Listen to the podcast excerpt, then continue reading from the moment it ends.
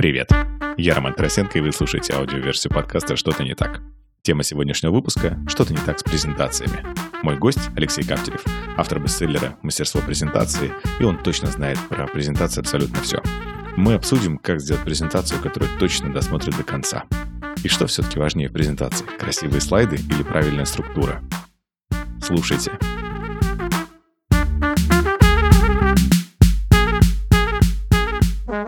Привет! Это «Что-то не так». И сегодня мы поговорим о презентациях. У меня в гостях Алексей Каптерев. Это самый главный в нашей стране эксперт по презентациям, и на выступлениях которого я учился, на консалтинге, у которого я научился делать красивые слайды и понимать, что такое структура презентации. Так что смотрите, подписывайтесь. Это будет очень полезное интервью. Алексей, привет. Привет.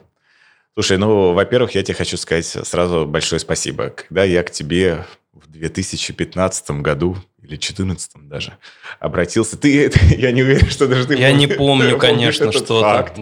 И я к тебе приехал, и мы у тебя дома сидели и правили э, мою презентацию медицинскую. И я вообще тогда очень мало что-либо понимал, но меня поразил тогда твой азарт с презентациями, как ты mm-hmm. сам находил mm-hmm. какие-то эффекты в момент, когда мы это делали все вместе. И ты такой, смотри, оп, я такого никогда не пробовал, но смотри, как красиво получилось. И я это всегда запомнил. У меня была презентация про современный маркетинг в медицине. И как раз там эффекты переключения, что медицина 1.0, медицина 2.0, и, и это так получалось красивенько. И вот эти, спустя столько лет, хочу сказать спасибо, потому что мне очень часто пишут и говорят, а вы сами делаете свои слайды? Я такой, да, а что, надо у кого-то заказывать? И все удивляются. И потому что я так или иначе твой... В смысле, я тебя научил, что ли, в тот ты, момент? Ты меня научил. Ты меня научил, и ты а, мне объяснил, себе. А, как это делать. Ну, сначала конечно, не ты, а твоя книга научила меня, и, а потом уже научил меня ты. Ну, слава богу, с книгой мне я как-то могу охотнее поверить в это, а так с Нет, одного чи... раза ты очень талантливый ученик. Чистая, чистая правда. А, у меня до сих пор выписаны, даже лежит листочек, где выписаны, какие шрифты лучше использовать в презентациях. А, а. вот поэтому эта рекомендация сейчас уже устарела, я понимаю, что я тебя даже не буду, потому что тогда только я тебе говорил, можно ли использовать гельветики Neo? Ты говоришь, можно. Типа вот тогда она еще была нормальная, э, и еще там парочку шри- шрифтов. А сейчас, наверное, это уже устарело. Но... Ой, да ладно, гельветика вечный шрифт. Особенно вот Neo гельветика, она вообще нормальная. Но к презентациям. Э, это твоя одна из самых основных и больших экспертиз. И мне очень интересно разобраться, что не так с презентациями Давай начнем с России. Что не так с э, презентациями э, россиян? Звучит странно, но, но что не так с презентациями россиян? Потому что каждый раз, когда видишь, и ты понимаешь, насколько это действительно не так. Слушай, ну, я хочу тебе сказать, что стало лучше за... Твоя заслуга. Ну, частично, числе, да. частично, да, все-таки за 10 лет что-то изменилось. Стало бодрее, веселее в целом. А, даже смысла где-то местами прибавилось. Вот. В основном проблема, честно говоря, старая. Проблема звучит как... Ты знаешь, пожалуй, вот я новое, может быть, сейчас слово скажу в области презентации, что это не клиентоориентированность попросту это какое-то нежелание, порой даже очень активное, заботиться о зале. Вот это вот. Ну, кому надо, тот услышит. Вот это такое традиционное советское, знаешь, вас много, и одна тут, э, и берите, что дают. Вот, так, так, так как это манера и отношение. То есть некое предположение, что аудитория очень мотивированная, она жаждет знаний, и она будет впитывать в каком бы виде это все ей не преподносилось, что, разумеется, давно уже не так. Я сомневаюсь, что это когда-то было так, прям не знаю, когда последний раз был такой дефицит знаний, что люди прям были готовы на них нападать. Ну, что в 19 слышать, веке. Да. Ну, в 20-м уже, пожалуй, нет. И до сих пор вот эта инерция, она тянется. А, если прям совсем общими словами, но обобщить. У меня есть внутреннее ощущение, что большинство наших презентаций, которые ты видишь со сцены, а, первое, они некрасивые. И это отдельная тема, которую сейчас обсудим с тобой. Второе, они скучные. А третье, они чудовищно несистемные. Это вот мой взгляд со стороны. Слушай, стало лучше. Люди стали чаще нанимать профессиональных дизайнеров. И поэтому стало красивее. Поэтому стало красивее. А, люди стали чаще шутить, люди подрасслабились. И поэтому... А подожди, а, а это нужно? Я тебя сразу просто хочу спросить. Слушай, я не знаю, нужно это или нет, это совершенно точно можно. Ну, то есть сильно хуже от этого не становится, и поэтому почему бы и нет. Становится живее и человечнее. Просто интереснее слушать. Вот. Но по поводу системности, пожалуй, я готов с тобой согласиться. С IQ россиян сильно за это время не изменился. Да и, это не, и, не и, про IQ. в этом смысле это, в, что... это в изрядной степени про IQ. Серьезно? Да, мне кажется, что это системность, это про то, что вот то, что тестирует тест на IQ, слон, палка, крокодил, жираф, убери лишнее.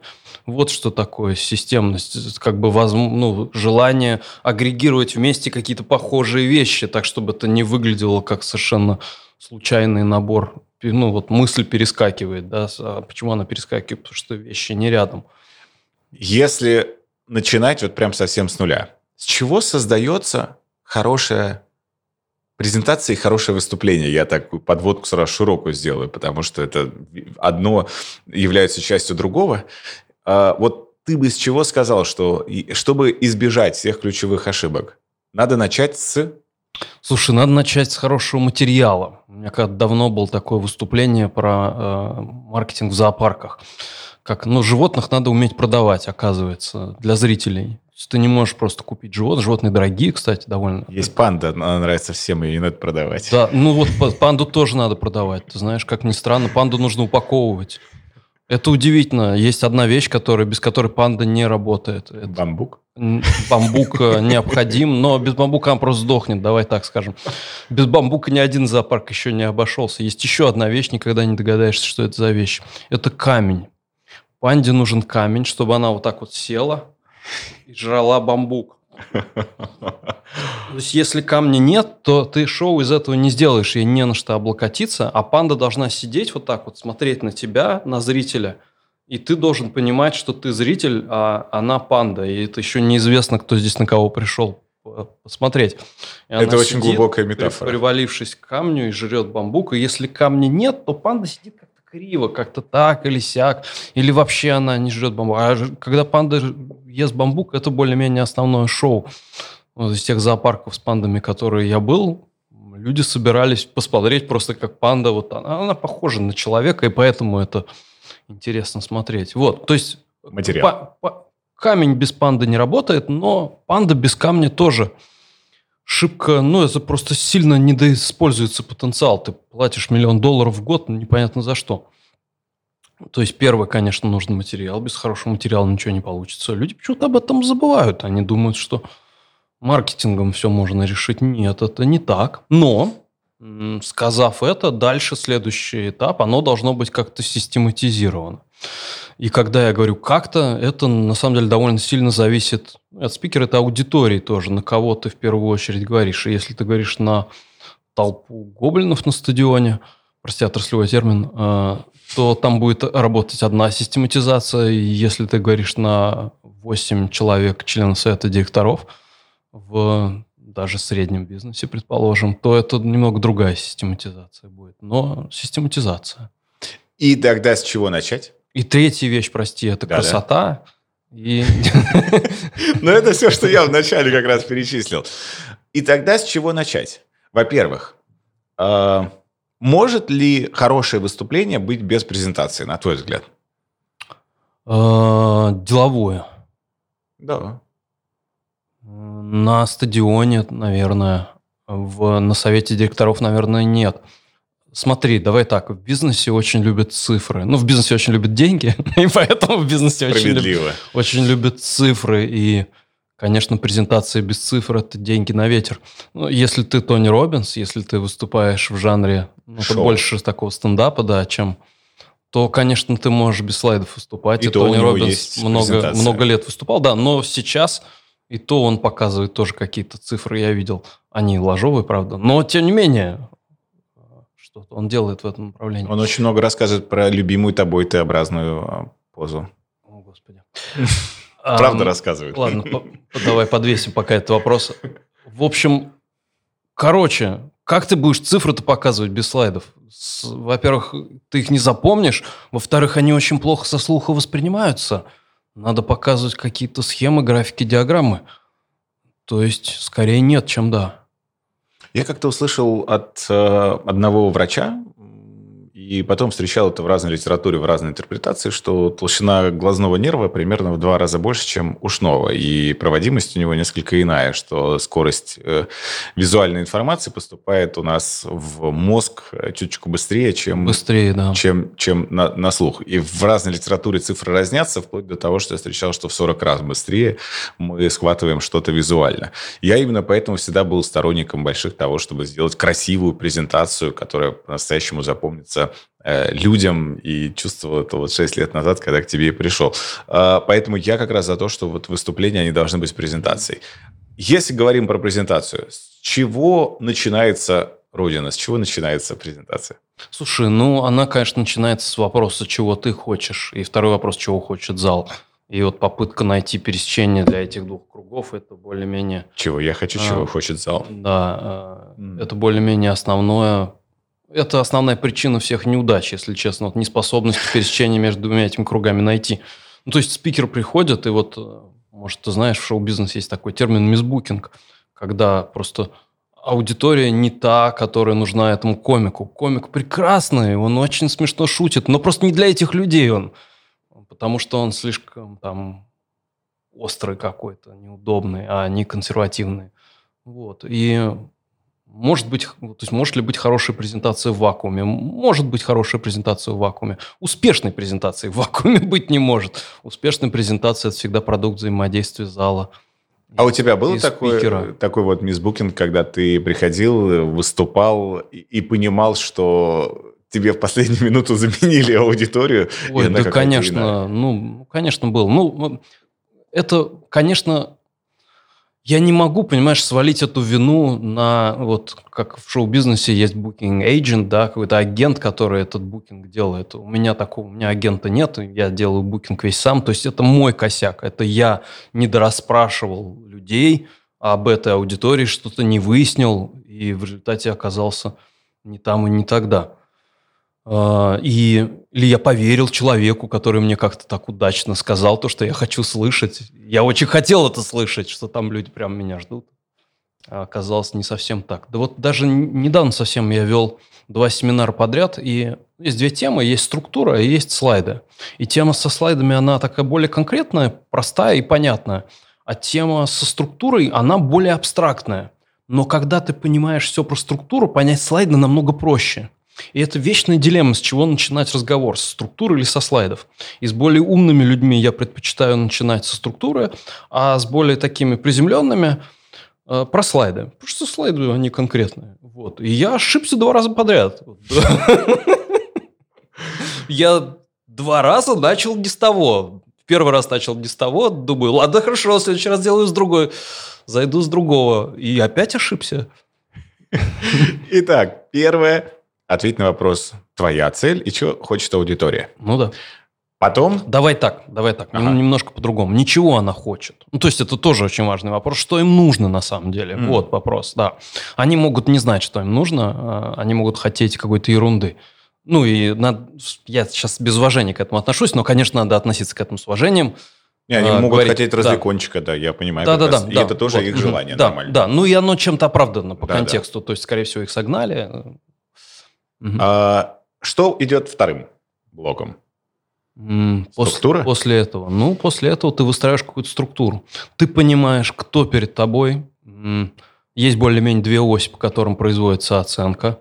Это экспертиза и мотивация. Разбираются ли люди в предмете и насколько они мотивированы тебя слушать. У них может быть э, какая-то внутренняя мотивация, может быть внешняя мотивация, потому что там зачет, предположим. Заставили Ну да, как-то, ну, то есть э, тоже жизнь, э, мотивация может вполне висеть за скобками. Причина, почему большинство лекций в университетах скучные, потому что есть зачет. Нет необходимости было быть интересным, все равно, все равно тебя будут слушать. Это сильно экономит на затратах преподавателя. Нельзя. А я, я, я, я думал, что еще есть вторая сторона медали, то, что я обратил внимание, что преподаватели, когда я учился в институте, наши все преподаватели, они повторяли свои лекции из года в год, фраза в фразу, строчка в строчку. Там несколько И, то есть, факторов, да, да. это заученный Мгм. материал, который технически уже невозможно Мгм. э, повторять. У меня была такая история, с, э, когда я выступал с одним из банков, и у меня было около 70 городов, в которых нужно было выступить с одной и той же презентацией. И я поймался, э, то есть на 69-м разе, когда мне ребята сказали, как ты продолжаешь сохранять эмоции и с одной и той же там смехом рассказывать шутки, а я подумал, что, черт, кажется, я... Вот это был последний раз, когда я это смог Мне тоже, мне тоже интересно, прям 70 раз реально Ну много. Но, но вот 70 Мгм. это прям был такой предел, и я теперь не рассказываю эту презентацию совсем, Мгм. то есть я ее выложил на YouTube, как раз сжег мосты э, и, и все, чтобы больше к этому Я не- тебя не- понимаю. не Выгорание, конечно, происходит со временем. Ну, Вот это вот материал исчерпывается. вот эта вот структура, и по которой ты сказал, что можно понять экспертность, можно понять Мгм. мотивацию. Да, и то дальше есть- ты строишь структуру, исходя из своих задач относительно этой аудитории. То есть, если у тебя низкая экспертиза, низкая мотивация, логично предположить, что развлечение будет встречено на ура, и, возможно, с этого, по крайней мере, стоит начать. Ну, то есть, пошутить вначале не такая уж и плохая идея будет для этого зала. Ну и вообще, в принципе, как-то не очень сильно людей грузить, потому что они не настроены на грузилово. Если у тебя э, высокая мотивация, низкая экспертиза, потенциал для лекции я вижу здесь. Люди очень хотят знать и не знают. Можно читать таким людям лекции. Если у тебя высокая мотивация, ой, наоборот, э, высокая экспертиза, но низкая мотивация, такие, знаешь, уставшие эксперты, которые все на свете видели уже, ничего им больше не нужно. Вот. А С этими людьми, этим людям что-то можно продать, что-то сложное. Они, на самом деле, вполне способны что-то купить сложное. Вот эти гоблины, так называемые, я тут с одним ипотечным банком работал, они очень хорошо поняли. Я им говорю, смотрите, есть люди, которые могут взять ипотеку, есть люди, которые могут отдать ипотеку. Это не всегда одни и те же люди. Вот в продажах э, сложных продуктов, а ипотека – это сложный продукт, об этом всегда полезно помнить, что да, они купят SAP, но они потом не внедрят его. Так вот, если у тебя уставшие эксперты, этим людям можно продать что-то сложное, им не хватает мотивации, продажи – это мотивационный жанр. Ты им начинаешь докидывать туда каких-то проблем или чего-то еще, и там, может быть, даже в какой-то момент появляется потенциал для небольшого образования. Но вот э, продающая презентация где-то здесь. И последнее – это высокая экспертиза, высокая мотивация. Эти люди любят поговорить сами. И этим людям на самом деле есть что сказать. И с ними лучше, что ты можешь сделать, да, это поговорить с ними. Конечно, когда их очень много, это сложно, это отдельный навык. Но если их небольшой... А чаще всего они табунами не ходят. Такие люди, на самом деле, не то чтобы супер часто встречаются. Если это небольшая группа, то прям микрофон переходит в зал. И много вопросов туда, много вопросов оттуда. У них еще внимание не держится совершенно, они перебивают тебя постоянно. Так что, может, это даже и хорошо. То есть надо быть готовым к тому, что ты не дорасскажешь свой сценарий, свой скрипт до конца. И это классно. Я как-то подглядел в одном из твоих выступлений, э, потрясающе абсолютно, э, ты на простом примере показывал, в чем проблема структуры в- презентации, в, которую ты видел, и что все начинается с приветствия, потом идет факт, факт и завершение. И благодарю за внимание.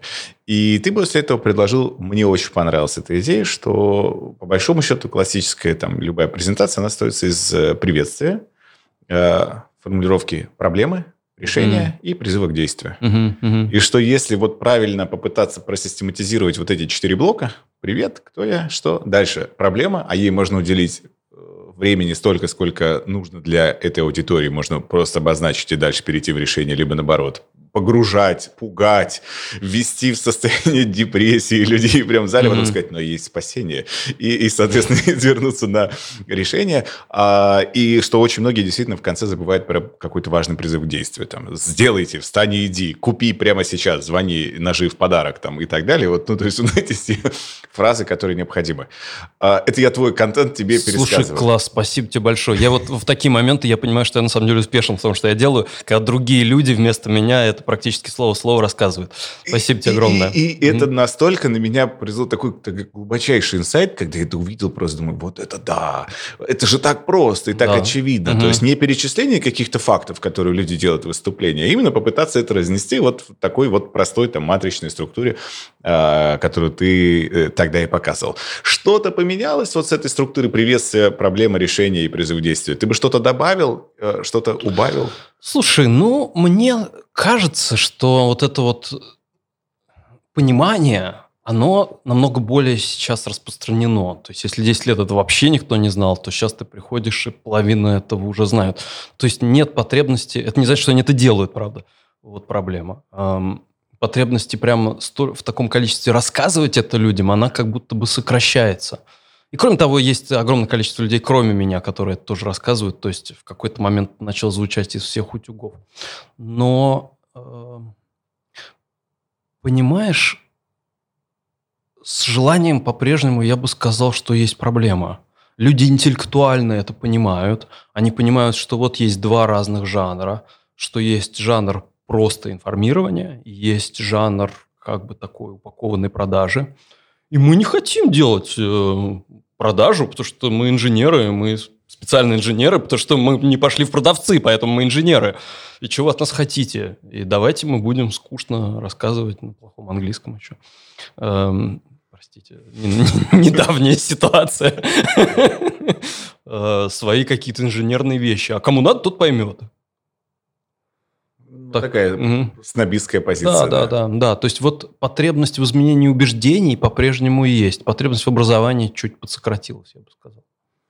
А, у тебя, кстати, ну, вот ты про английский сказал, я тебя сразу хотел спросить. Тебя, наверное, часто про это спрашивают. Но твоя книга, мастерство презентации, она вышла, я правильно помню, что она вышла на английском языке. Угу. И то есть ты, ты ее написал на английском языке, но не ты ее переводил. Да. И это, это взрывает мне мозг полностью, потому что, ну, во-первых, я не так хорошо знаю английский язык, чтобы понять, как написать на нем книгу, э, даже из разряда прикладной книги.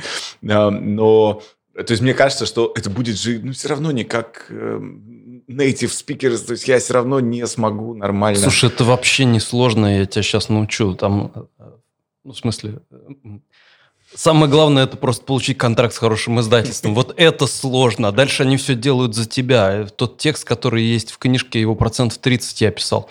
Все остальное это работа как бы четырех, что ли, редакторов, которые э, друг с другом там в какой-то момент чуть не поругались, потому что у них были какие-то... Ну, там один был за меня. Ну, у него работа была такая быть за меня, потому что все остальные были против меня. И хорошее издательство американское – это просто очень хороший конвейер – который, на котором тебя помещают, и он довозит тебя из точки А в точку Б.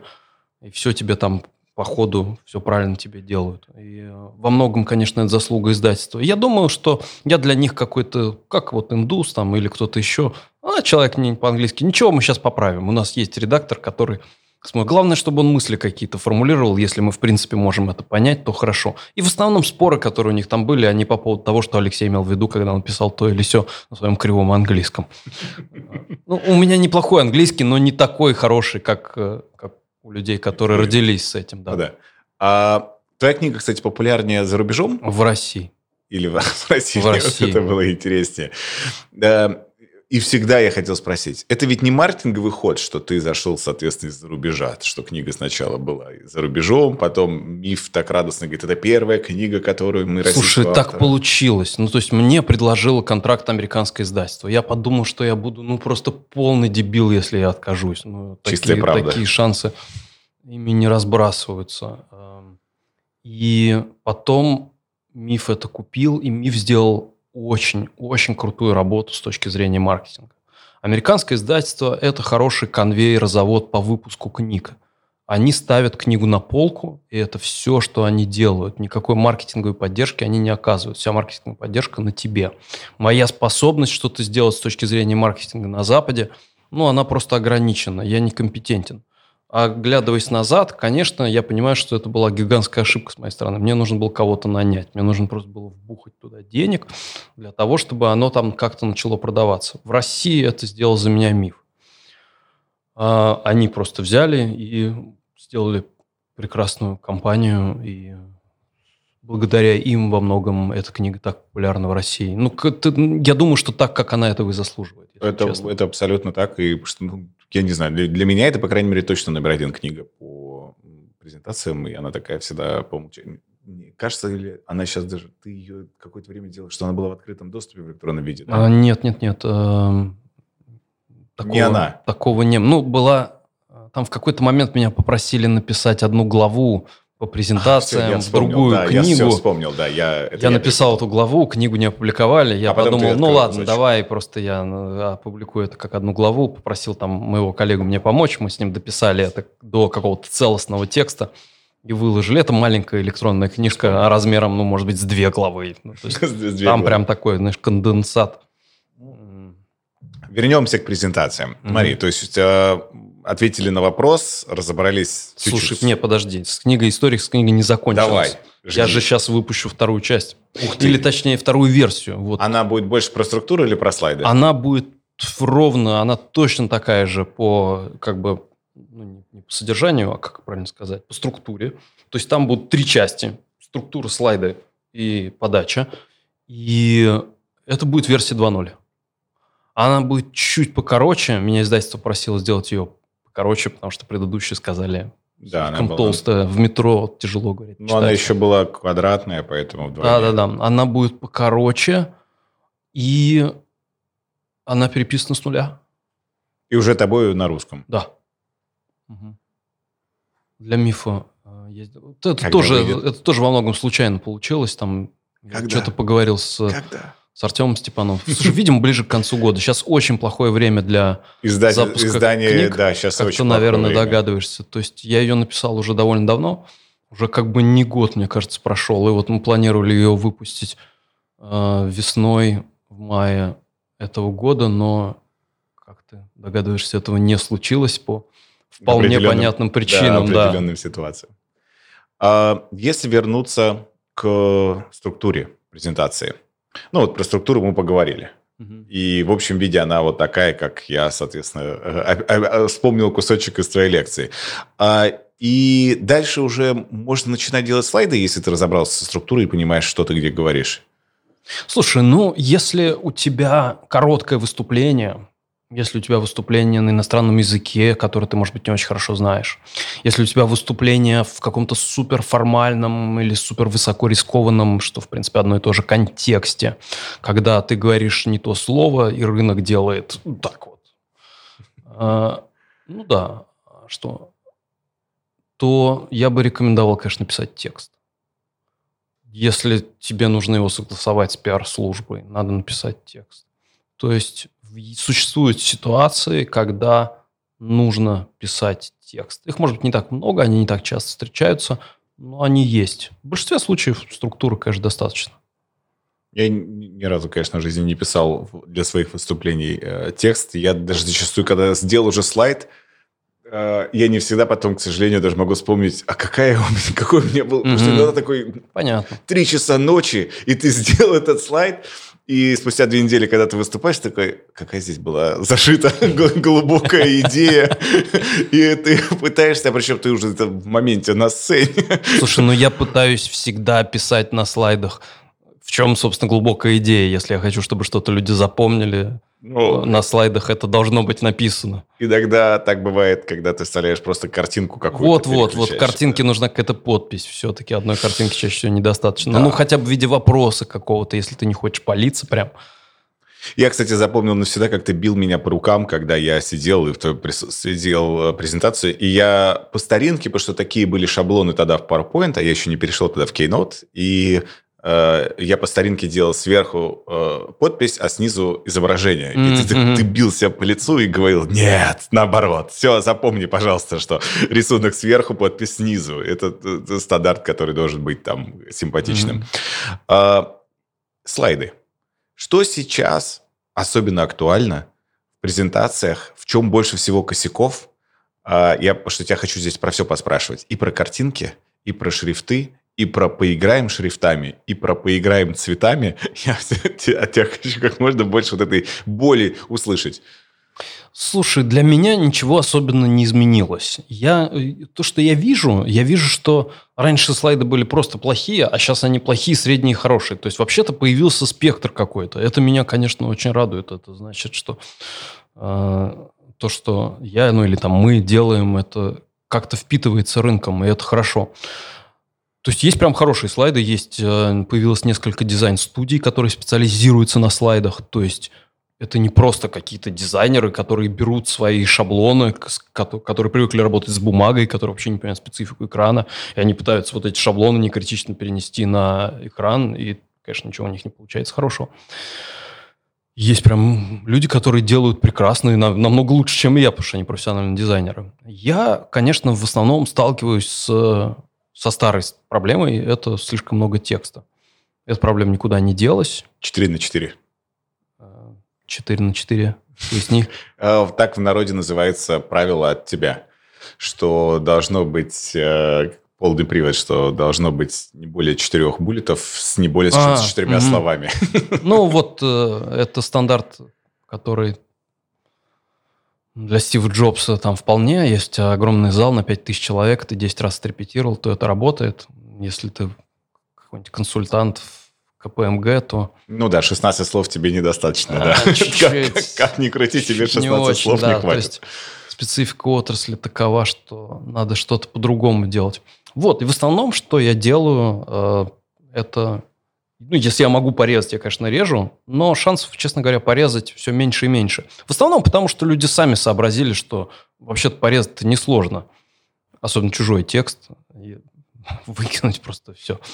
Э, то есть с этим люди научились справляться. А вот сделать так, чтобы много текста не выглядело как много текста, ну, за счет дизайна, за то, что выделяешь в нем основное, вот с этим мне до сих пор приходится работать. То есть вот недавно меня знакомый там показал мне слайд, на нем, господи, чтобы не соврать, как бы посчитать, сейчас я прикину.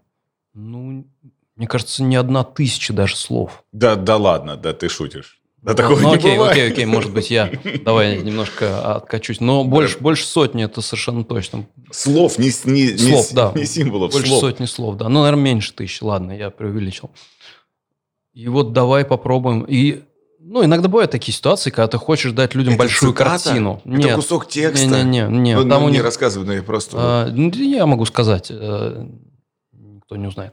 А, там у них был три тарифа, значит, бесплатный, базовый и продвинутый. И вот что ты Писание. получаешь бесплатно, что ты получаешь в базовом тарифе, что ты получаешь в продвинутом тарифе. Огромный вот этот список. Ну и цель, понятно, продать хотя, хотя бы базовый тариф. Давай-ка мы попробуем все это уместить на слайд. Ну и цель такая, чтобы люди на одном слайде, ничего не листая, смогли сориентироваться в этом. Так, такие ситуации иногда бывают. То есть это, конечно, не для выступления на большую аудиторию. Это как бы для выступления там один на один. Вот продавец садится перед клиентом и говорит, смотри, вот бесплатно, вот, вот еще чуть-чуть, если хочешь прямо много денег потратить. Ну ничего, справились, уместили. Ну там вот главное умение это опять же э, понять, что я хочу продать и подсветить именно это. И мы это и сделали. А как выглядит твои картины мира вот визуально а, объясни словами, называется визуальную штуку, э, идеальная презентация. Вот самая-самая красивая, которую только можно представить. Что на ней? Потому что я считаю, что одна из самых красивых презентаций, которые я видел в жизни, это твоя презентация, посвященная шрифтам. Юшкин, Матрюшкин. Слушай, ну смотри, эм, а, очень много зависит от контекста. Давай так, чем больше народу в зале, тем больше экран, тем меньше на нем должно быть. Много народу, мало текста. Мало народу, много текста. Фон какой? Я тебе сразу буду... Фон светлый или черный? Большой зал, темный фон. Маленький зал, можно вполне и светлый. Ну, то есть, если не знаешь зал, то лучше брать черный. Смотри, на темном фоне труднее читается текст. Чем больше у тебя текста, тем больше это проблема. В темном режиме, вот в приложениях сложнее читать. Это прям хорошо задокументированный такой UX, UI факт твоя задача не затруднять людям чтение без крайней необходимости. Поэтому э, большой зал, темный фон, мало текста. Маленький зал, светлый фон, много текста. Ну вот это некие общие указания. Такие. Фон, я тебя я сразу как, как, ну, вспомнить было.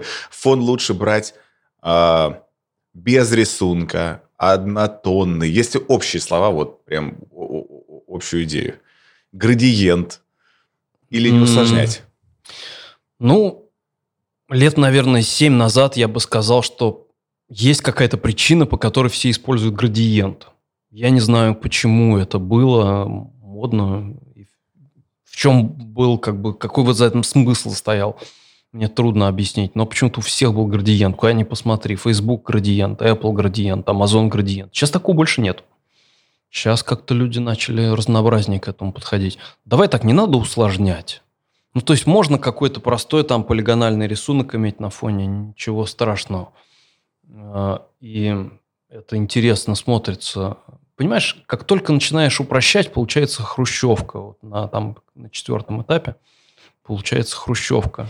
Ну, ты начал с хорошего классического здания, у тебя там колонны с каким-нибудь дорическим ордером, потом ты говоришь, что-то много листиков, давай подсократим, что-то колонна слишком ребристая, давай-ка сделаем ее круглой.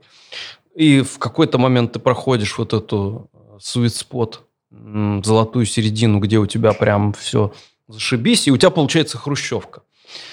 Вот надо чуть-чуть обратно вернуть из хрущевки. То есть да, была такая фраза, мне очень нравится, э, Альфред э, Уайтхед сказал, был такой философ английский, учитель Рассела Великого, математика. Он говорил «seek simplicity and distrust it». Сейчас я переведу. «Ищи простоту и потом не доверяй ей». Вот. То есть нужно непрерывно упрощать. Вот ты упрощаешь, упрощаешь, упрощаешь, и потом надо два раза нажать на кнопку «undo», отменить последнее действие. Потому что когда ты начинаешь удалять, в какой-то момент ты удаляешь слишком много. У тебя получается плохой минимализм получается хрущевка, получается неэстетично и на самом деле нефункционально. То есть людям нужно чуть-чуть развлечения, людям нужно чуть-чуть орнамента, немножко узора. Я не считаю, что вот был такой призыв, что орнамент – это преступление в начале 20 века, когда вот все устали от модерна, и на смену модерну пришел модернизм. У людей плохо с фантазией. Ну, то, что нас э, назывался конструктивизм. Да-да-да. В архитектуре. Вот избавились от всех листиков. Но вот еще раз, и конструктивизм красиво, но на следующем этапе ты получаешь хрущевку. Надо чуть-чуть отмотать обратно. Это очень, это очень зацепило меня эта идея, потому что я иногда перебарщиваю с упрощением. Так давайте, и вот этому, и вот все. А, и может какой-то момент, да, просто что все скажут, что это? Почему он не постарался и не подумал? У Эйнштейна еще была фраза, помнишь, да, он сказал, помню, что все да. нужно, это все должно быть максимально просто, но не проще, проще простого. Чем, да. И вот это вот грань, вот это вот идеал. Мой метод такой, что delete, delete, delete, delete, delete, undo, undo. О, нашел. Чуть назад. Если бы ты, э, во-первых, хочу сразу спросить, ты вот сказал, э, и мне сейчас скинулось в идею такой блиц вопрос. Э, логотип компании на каждом слайде меня от этого тошнит. Я не знаю почему. То есть люди, многие считают, что чтобы наверняка впечаталось им, запомнили они, кто стоял перед ними на сцене. А я, мне всегда укачивает. То есть это много занимает места, это раздражает. Это хорошее вообще правило. Слушай, Нет, я функционалист. Я всегда стараюсь задавать вопрос «Зачем?». И иногда люди вполне способны ответить на этот вопрос. Например, они говорят, мы выступаем на конференции, люди фотографируют слайды, выкладывают их в социальные сети. Верно. Мы хотим, чтобы наш логотип там был. Ну, хорошо, это, какой, как, это какая-то причина, да? Если существует вероятность, что люди будут разбирать твою презентацию по частям на слайды, то я бы сказал, что логотип вполне даже оправдан. Для внутренней коммуникации, конечно, он не нужен шансов, что люди забудут, в какой компании они работают, пока ты на сцене, ну, правда, исчезающие малы. Надо смотреть на контекст. Люди, конечно, очень хотят простых ответов. Всегда логотип или никогда не логотип. Но вот, к сожалению, оно Такого так не, нет, такой да, к сожалению, оно так не работает. Э, я, я понимаю твою усталость от логотипа. Я много раз слышал, что как только ты ставишь куда-то логотип, это сразу означает реклама «игнорируй меня». Э, ставишь логотип, сразу это такое обращение к аудитории. Мне кажется, что вы дебилы, вот там логотип. Ну, иногда нужно. Просто давай так, Нет более грубого вопроса в мире, чем вопрос «зачем?». надо, надо его задавать. А, ты можешь по памяти назвать пять твоих самых любимых шрифтов? Надо подумать. Ну, наверное, могу. Сейчас подумаю. М. Times New Roman. Прозвучало просто все такие, а что, есть еще кроме Ареала и Times New Roman на несколько шрифтов? Эм, Слушай, наверное, самый любимый мой шрифт называется Киш. Киш? Киш, да. Пишется Кис. э, Читается Киш.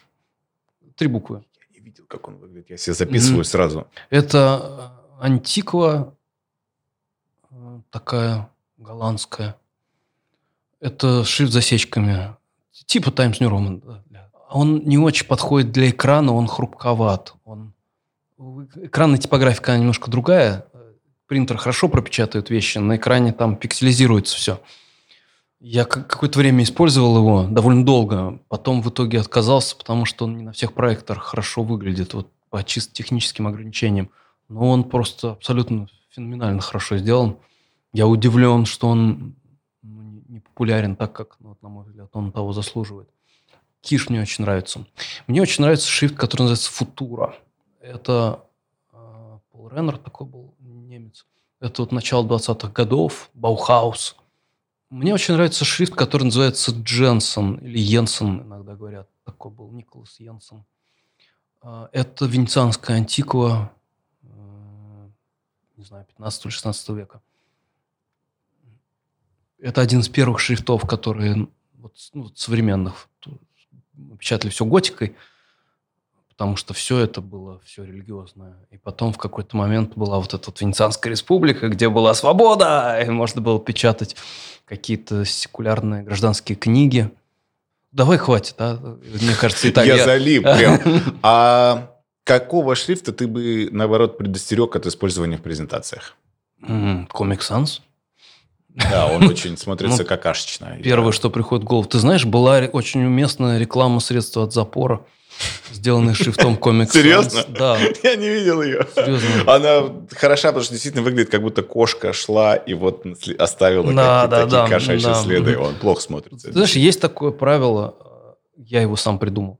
По возможности избегайте шрифтов, которыми вы видите надписи в туалетах. Вот вы приходите в туалет, там написано что-нибудь, не бросайте там в унитаз что-нибудь. Э, Или там мойте руки. Вот это все написано каким-то шрифтом. Чаще всего это Times New Roman, Calibri, Arial, ну вот что-нибудь такое. По возможности избегайте этих шрифтов, плохие ассоциации. Иногда, слушай, давай так, иногда у тебя нет выбора. Ну, то есть ты работаешь в компании, в Так, которой фирменный, стандарт, все. фирменный стиль. Ну и так, честно говоря, конечно, вот Arial это не самый плохой в мире шрифт. Это правда. А, Times New Roman в этом смысле, он просто объективно хуже, он плохо Мгм. сделан. Arial не так уж и плохо сделан. Ну, кириллица плохая, но латиница Соглашусь. ничего страшного.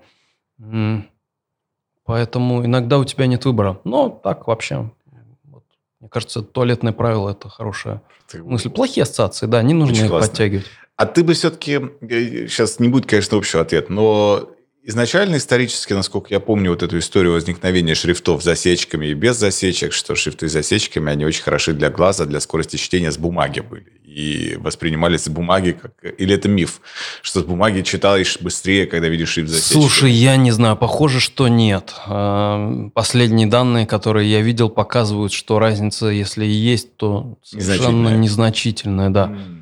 А, похоже, что это, это просто, просто эстетические Два- предпочтения, да. Две Мгм. эстетические Ну, смотри, школы. за, засечки, засечки появились, потому что были специфические устройства для письма, такие как кисть и вот это вот стело, там, которым это было удобно делать, и это эстетично выглядело.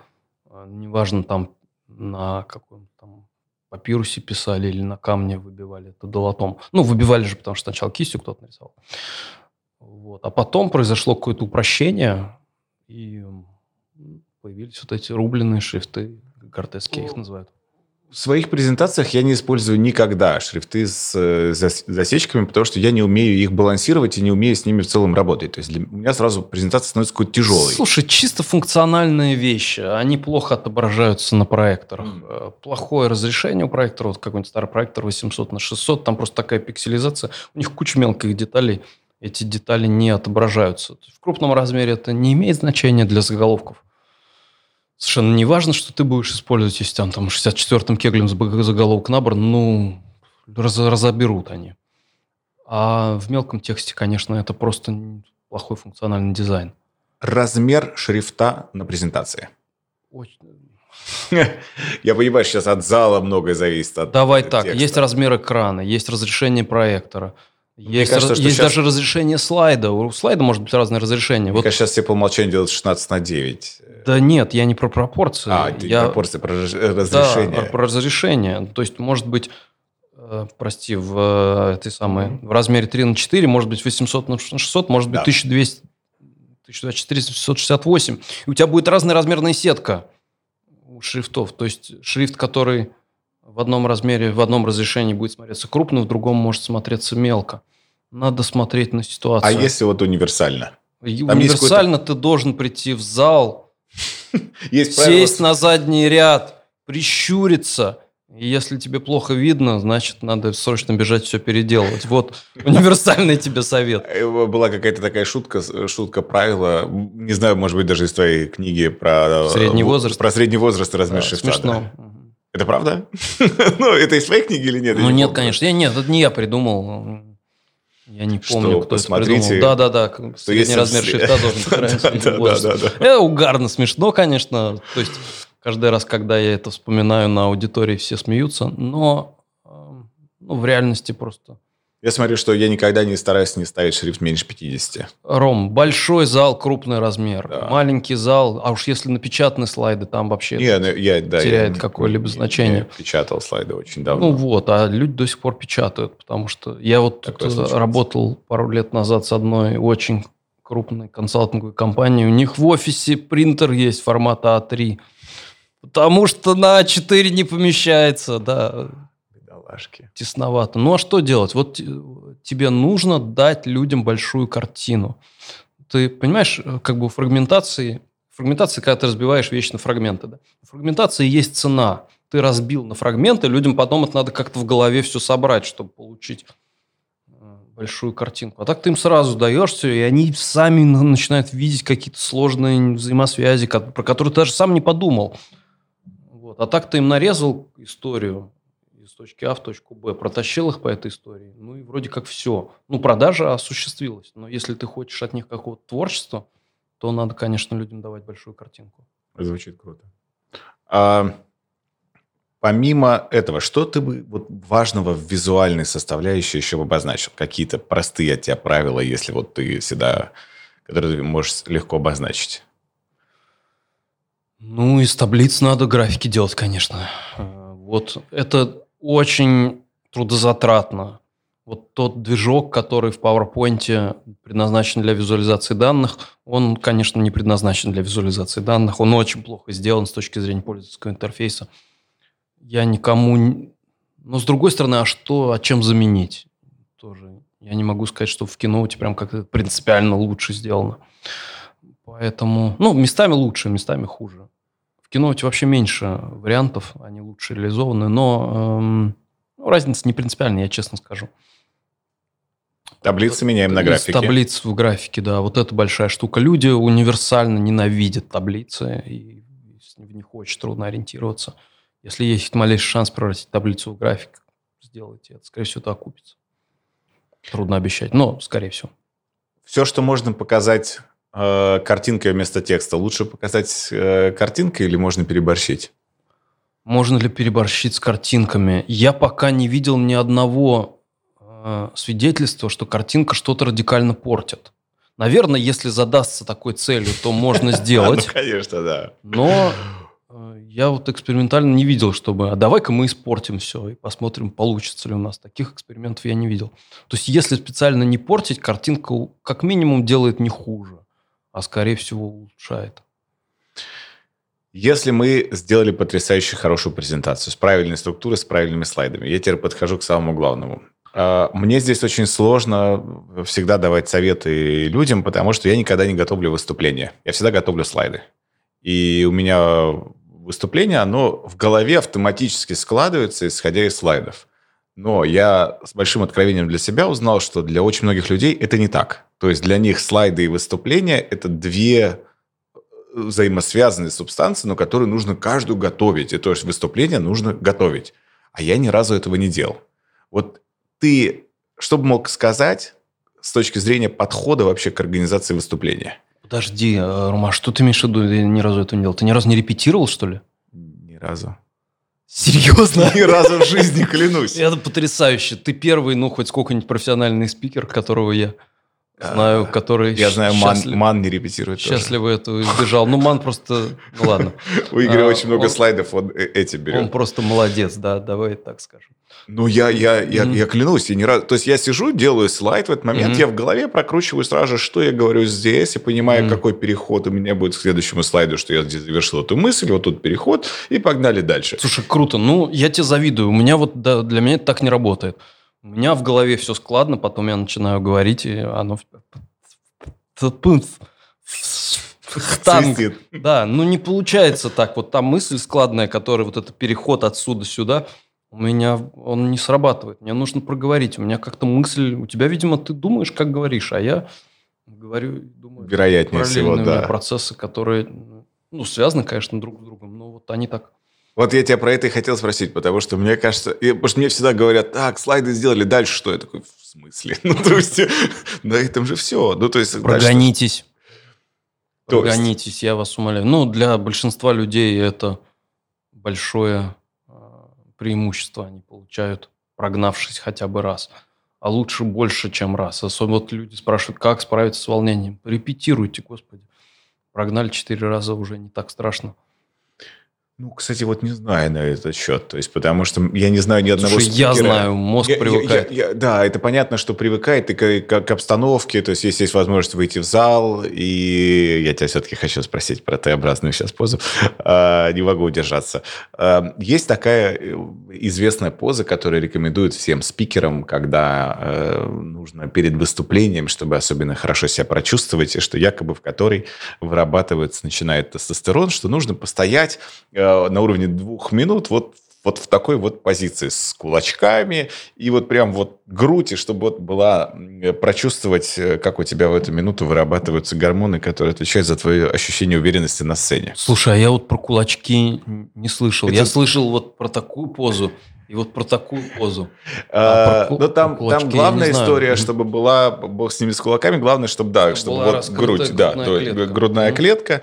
Э, эта история обросла большим количеством мифов, то есть и, и, я изначально увлекся очень сильно этой темой, делал, мне не помогало, но думаю, может, я просто особенный, и оно как-то на мне не работает и не отвлекает мое внимание. Э, ты что думаешь на этот счет?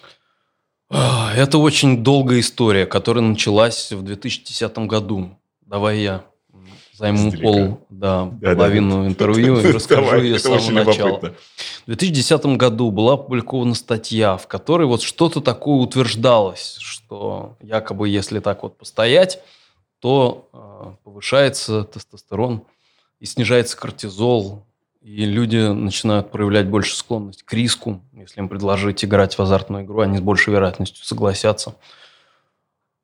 А наоборот, если принять э, такую вот да, позу скукоженную, да, да, да. да, то хуже становится. И ну, никто эту статью, разумеется, не заметил. И потом в 2012 году была, было выступление на Теди да, да, да. человека по имени Эми Кади. Она была один, одним из авторов статьи, даже не главным автором, что интересно. Главным автором был человек из Беркли по имени Дана Карни. И Эми Кадди очень, хорошо, э, очень хорошее выступление, очень хорошо сделано. Я с ним не согласен ни, там, ни с какой точки зрения. Выступление потрясающее. Выступление кстати. потрясающее. Ну, то есть там 40 с лишним миллионов просмотров, она что-то сделала правильно. И я, вот ты позу принимал, я позу никогда не принимал, но я на тренингах говорил. Я говорил, что вот мне кажется, что я не согласен, но наука говорит, что если так постоять, то будет. Вот наука какое-то время так говорила. Потом я уже сейчас буду сбиваться по поводу дат, где-то там в 2015 году была попытка репликации этого. Значит, в науке сейчас есть такое развлечение, когда они берут оригинальный протокол, берут группу большего размера, потому что иначе это не имеет смысла, и пробуют сделать то же самое и посмотреть, ну, ты понимаешь, да, там статистически получается более, э, как по-русски это будет, high-powered, это я по-английски сказал. Более выверено. Э, да, ну, более, в общем, точное, статистически точное получается исследование. И что-то у них ничего не получилось. Потом они несколько раз еще пытались, ничего не получалось. Потом были люди, которые начали агреги... они просто начали смотреть на похожие исследования и пытаться вот все это сложить и посмотреть, а в среднем что-то есть. Потому что, ну, то, что у одного исследователя что-то не получилось, это вообще-то ни о чем нам не говорит. Или, наоборот, получилось. Может, там что-то как-то монетку, знаешь, когда подбрасываешь, она не выпадает там 5 на 5, да, вот из 10 раз. Она выпадает 6 на 4. По-разному бывает. А, а, а не надо на, исслед... на одно какое-то исследование вообще смотреть и придавать ему слишком много веса. Они начали это агрегировать, и тоже там в среднем получалось что-то близкое к нулю. В общем, последний метаанализ, который я видел, никаких нейроэндокринных эффектов нет. То есть эндокринная система так не работает. От того, что ты постоял, тестостерон так вот не меняется.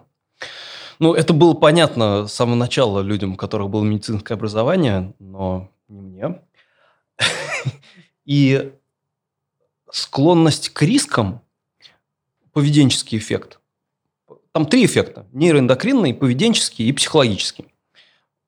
Значит, склонность к рискам, по всей видимости, есть, но она не возникает от того, что ты так стоишь, от того, что ты стоишь в раскрытой позе оно возникает просто от того, что ты не сутулишься.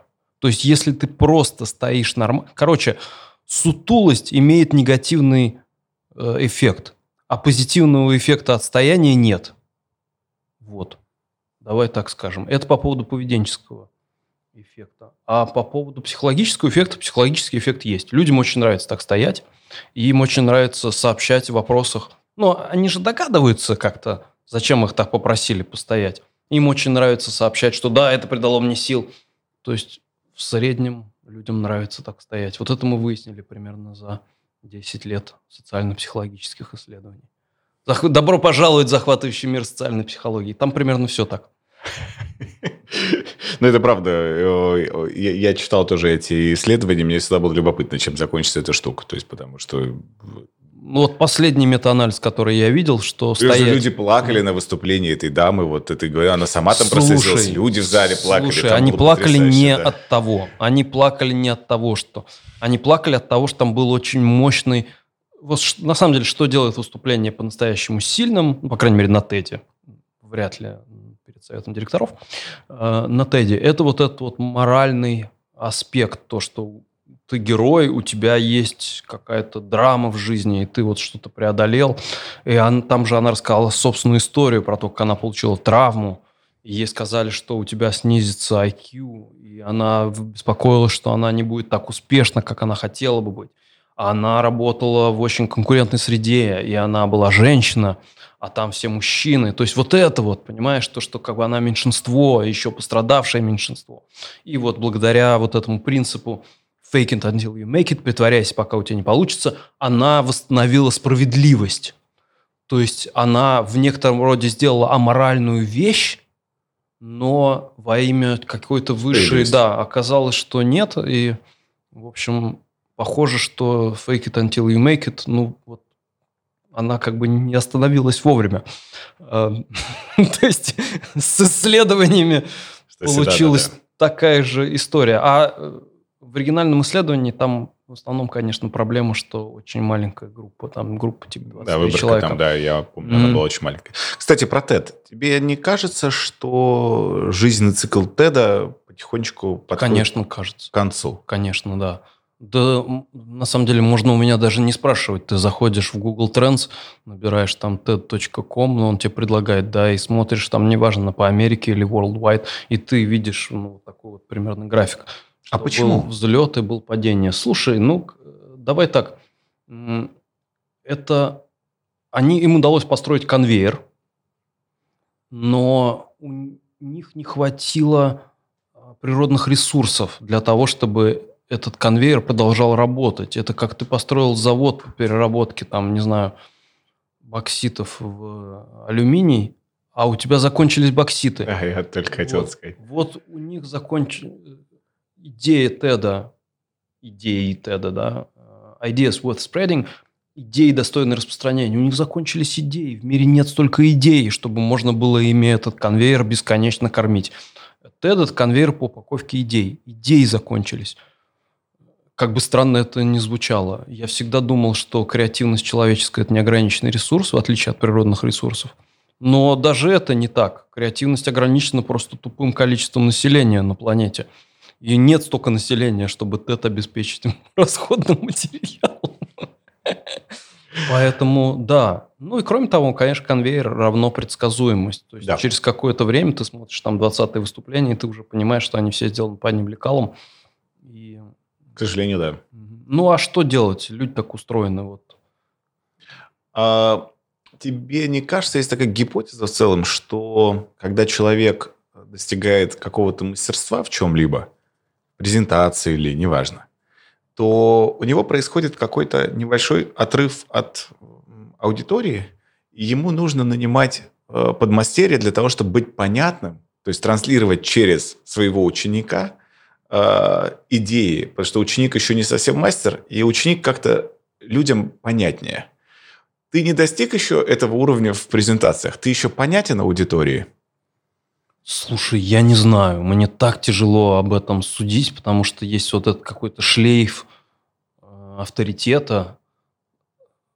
Нас посетила звезда, да, вы к нам заехали на час, а ну скорее любите нас. То есть там уже... У тебя правда такой ареал вокруг речь, тебя, это правда? Речь уже даже не про... Ну, не, не всегда, не на всех аудиториях, но он иногда возникает. И там уже не до понятности, там... О, на нас не зашли, спасибо. Вот есть немножко такое. Ты, ты прав, это такая проблема, безусловно, существует. Насколько я ей подвержен, наверное, подвержен. Потому что я живу в очень специфическом мире. До тех пор, пока я работал по найму, я видел в каком-то смысле жизнь, как она есть. Теперь я вижу жизнь, какой мне ее показывают. Я человек, к которому приходят специально с плохими презентациями. Я уже не знаю, какие презентации на самом деле. У меня эффект выборки. Поэтому... Любопытно. Не, не знаю. И ну, про учеников. Я считаю, что есть пара людей, которых я вполне себе научил. И насколько там они понятнее или нет, наверное, существует аудитория, для которых, которым они лучше заходят, чем я. И, э, я просто сейчас обращаю внимание, что очень многие, кто на рынке занимается презентациями, выступает на тему презентации, в целом что-то рассказывает про презентации, э, они больше как-то акценты смещают как раз в сторону слайдов. Э, и это, возможно, мое искажение, и я неправильно вижу их, эту, их эту составляющую. Меня это, конечно, напрягает, ну, потому что красивые слайды – это очень важно, но я предпочту плохие слайды, но с потрясающей структурой и с потрясающим контентом, то есть это моя, моя картина. Слушай, ну я тоже с этого когда-то начинал, я начинал со слайдов, поэтому что я буду осуждать людей, которые на этом этапе находятся. Я снял этот вопрос. А, а тебе самому не надоело говорить про слайды? Нет, не надоело. Там все время что-то новое? Нет, там все время одно и то же. А почему не надоело? Не знаю. Ну, проблема есть. Вот, понимаешь, пока есть проблема, есть актуальность. Там, пока вот есть запрос, ты понимаешь, что ты говоришь куда-то. Как только запроса нет, ты понимаешь, что ты говоришь никуда. Вот в этот момент у тебя пропадает, у меня пропадает мотивация. Но ты при этом очень глубоко вокруг... Э, почему я коснулся шрифтов? Я видел, как тебя эта тема в свое время э, поглотила, и как ты в ней разобрался. То есть я понимаю, что ты все равно ныряешь во все темы вокруг презентаций очень глубоко. Я тебя умоляю, я не ныряю во все темы. Мне просто шрифты нравятся. От них много не зависит, я честно хочу сказать. Ну, правда, ну, 2% успеха зависит от шрифта. Ну, хорошо, 5. Но не 70. И просто мне нравятся шрифты. Я просто залип в шрифтах. Это можно считать, что это была даже какая-то ошибка с точки зрения эффективности. Это возможно, было дико неэффективно. Э, то есть время, которое я потратил, оно, скорее всего, никак не окупилось. Ну, наверное, вот на тебя это произвело впечатление, может быть, на кого-то еще. Но это не то, что я абсолютно во всем так разбираюсь. Нет, конечно. Шрифты просто меня прут шрифты. С блокировкой слайдшера в России что-то ухудшилось, улучшилось в рынке? Как-то он все еще у нас... Слушай, слайдшер повторяет... Или он никогда у нас и не взлетал? Слайдшер повторяет траекторию Теда. Угу. А, по крайней мере, в Америке. Worldwide, э, по миру, слайдшер, кстати, у слайдшера там такая вот примерно кривая. То есть там два пика. Видимо, я не, не помню за счет чего. Ну, то есть первый раз, видимо, Америка, а второй раз, например, Пакистан, предположим, или Индия. То есть э, там в какой-то момент слайдшер пережил второе рождение на каком-то другом неамериканском рынке. Эм, но в России он, да, он и так был не очень популярен. С слайдшером надо что-то делать. Он, ну, он не растет практически. Он стагнирует. И вот недавно пришла новость, ты не видел, его продали. Серьезно? Да, Microsoft продал. Вот. Ну, мы, значит, слайдшер принадлежал LinkedIn, LinkedIn Microsoft. И LinkedIn продал слайдшер компании, которая называется Scribd. Э, это похожий сервис видимо, как-то его будут под себя запихивать. Ну, Буквально думаю, на днях что, это да, произошло. Они добавят какую-то видео составляющую, наверное, или дополненную реальность, и тогда это, может быть, оживет. Ну, ну скрипт – это сервис для шарения документов, поэтому какая там может быть дополненная реальность, я не знаю. Дополненная реальность в документах – это всегда мило.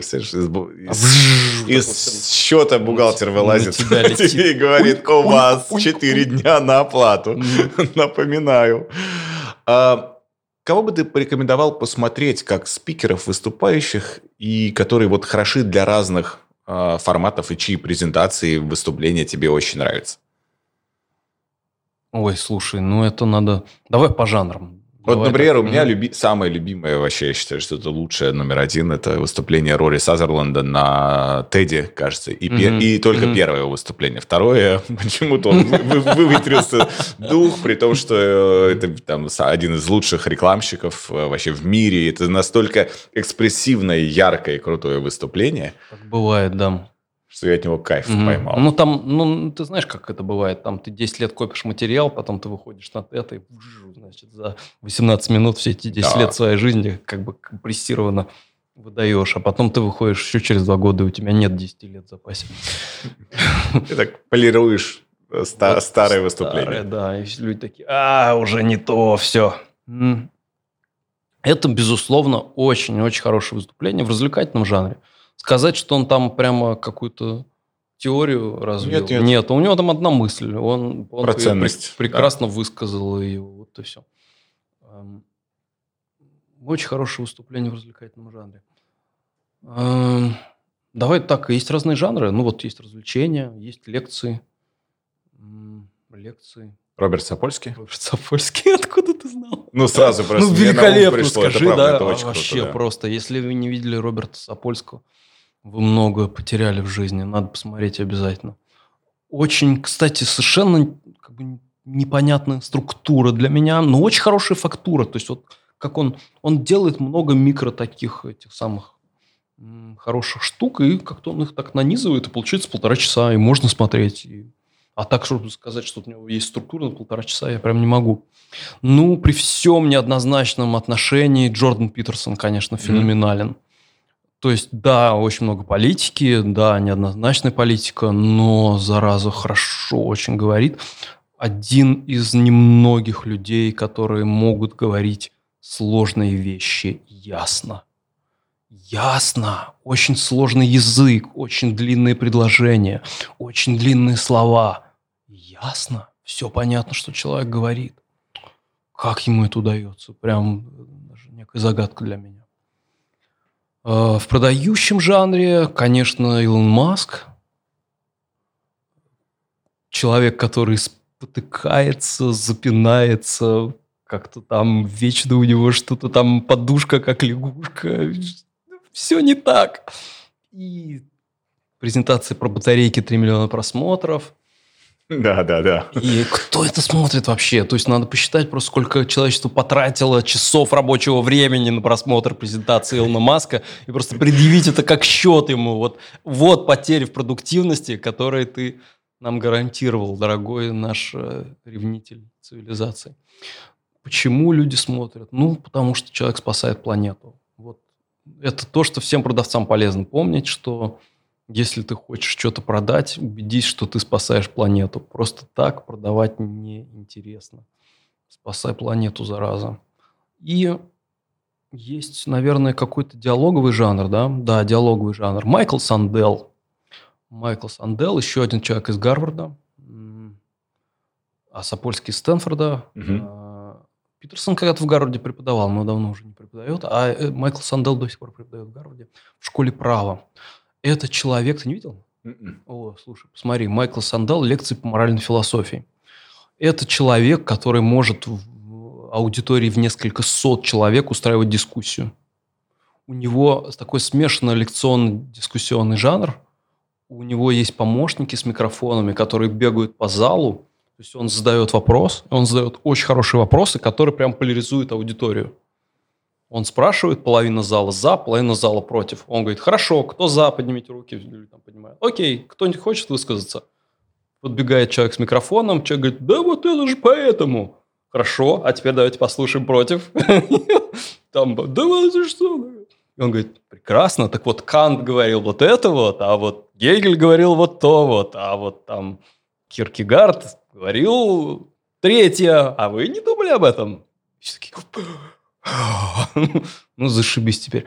Очень красиво он это делает. У него на TED есть выступление короткое. И там прям видно, как он это делает. Он, он не сразу часто, он нащупывает этот вопрос, который делит аудиторию примерно пополам. И тогда интересно. То есть, если кто-то в меньшинстве, неинтересно. Если там 90% за, 10% против, ну, такого вот прямо войнушки такой не возникает. А если половина там стенка на стенку, вот возникает это прям такая живая драматургия. Очень красиво. А есть кто-то российский, кто тебе очень нравится, и, может быть, это очень не попсовый, неизвестный человек? Я тебя не буду спрашивать, кто тебе не нравится. Я тебя хочу спросить, кто нравится. Не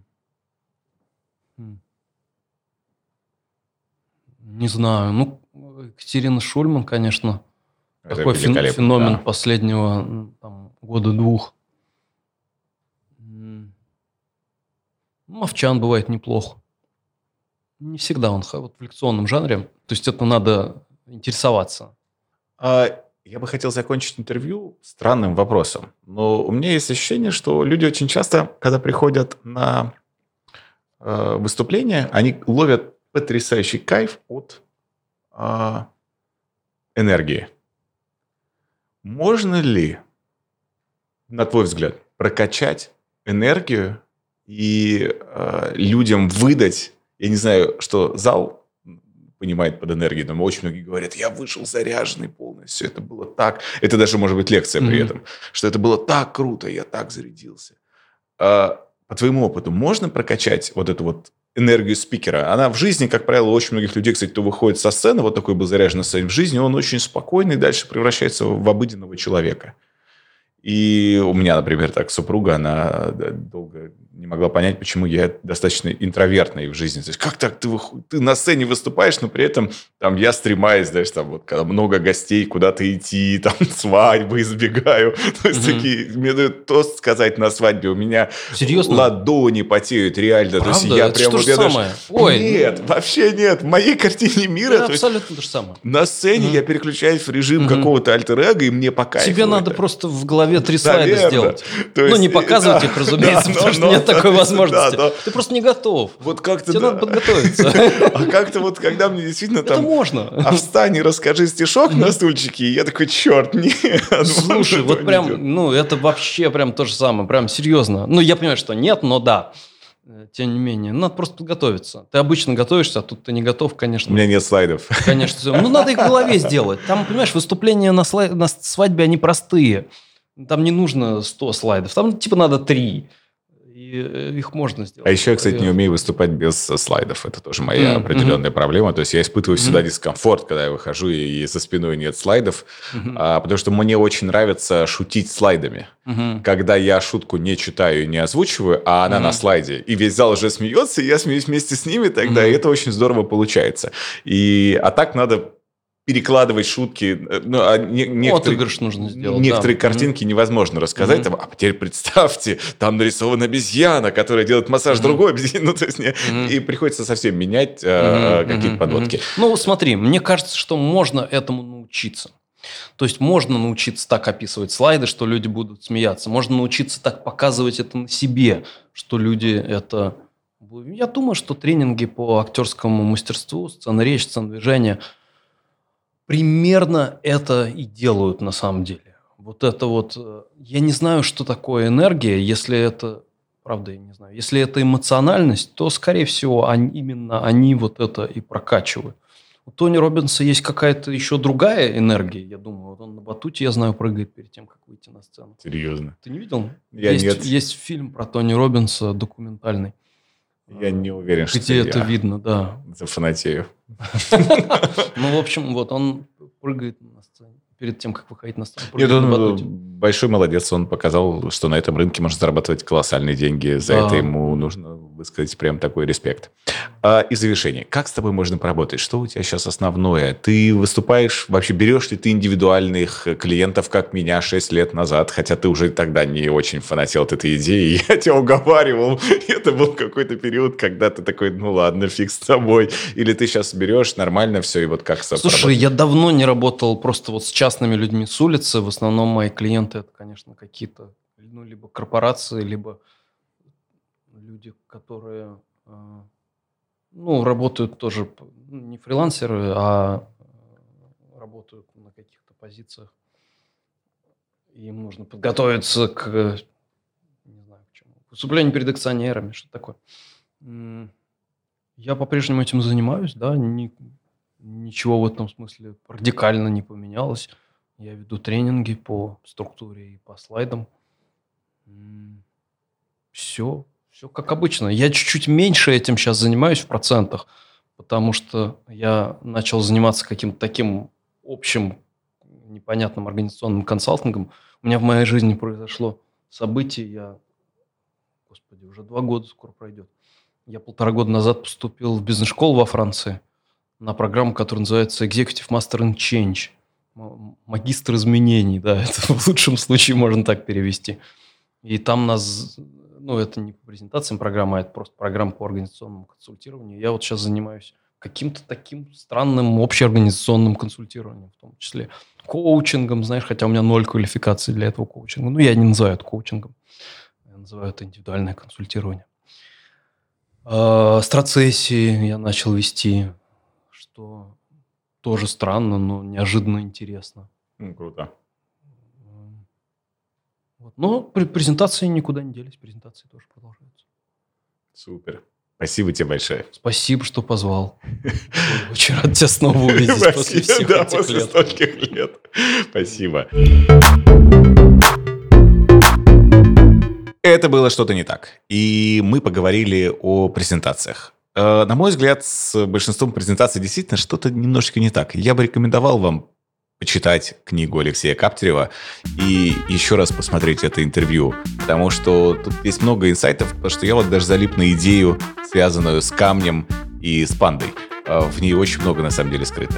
Подписывайтесь, ставьте лайки и до новых встреч.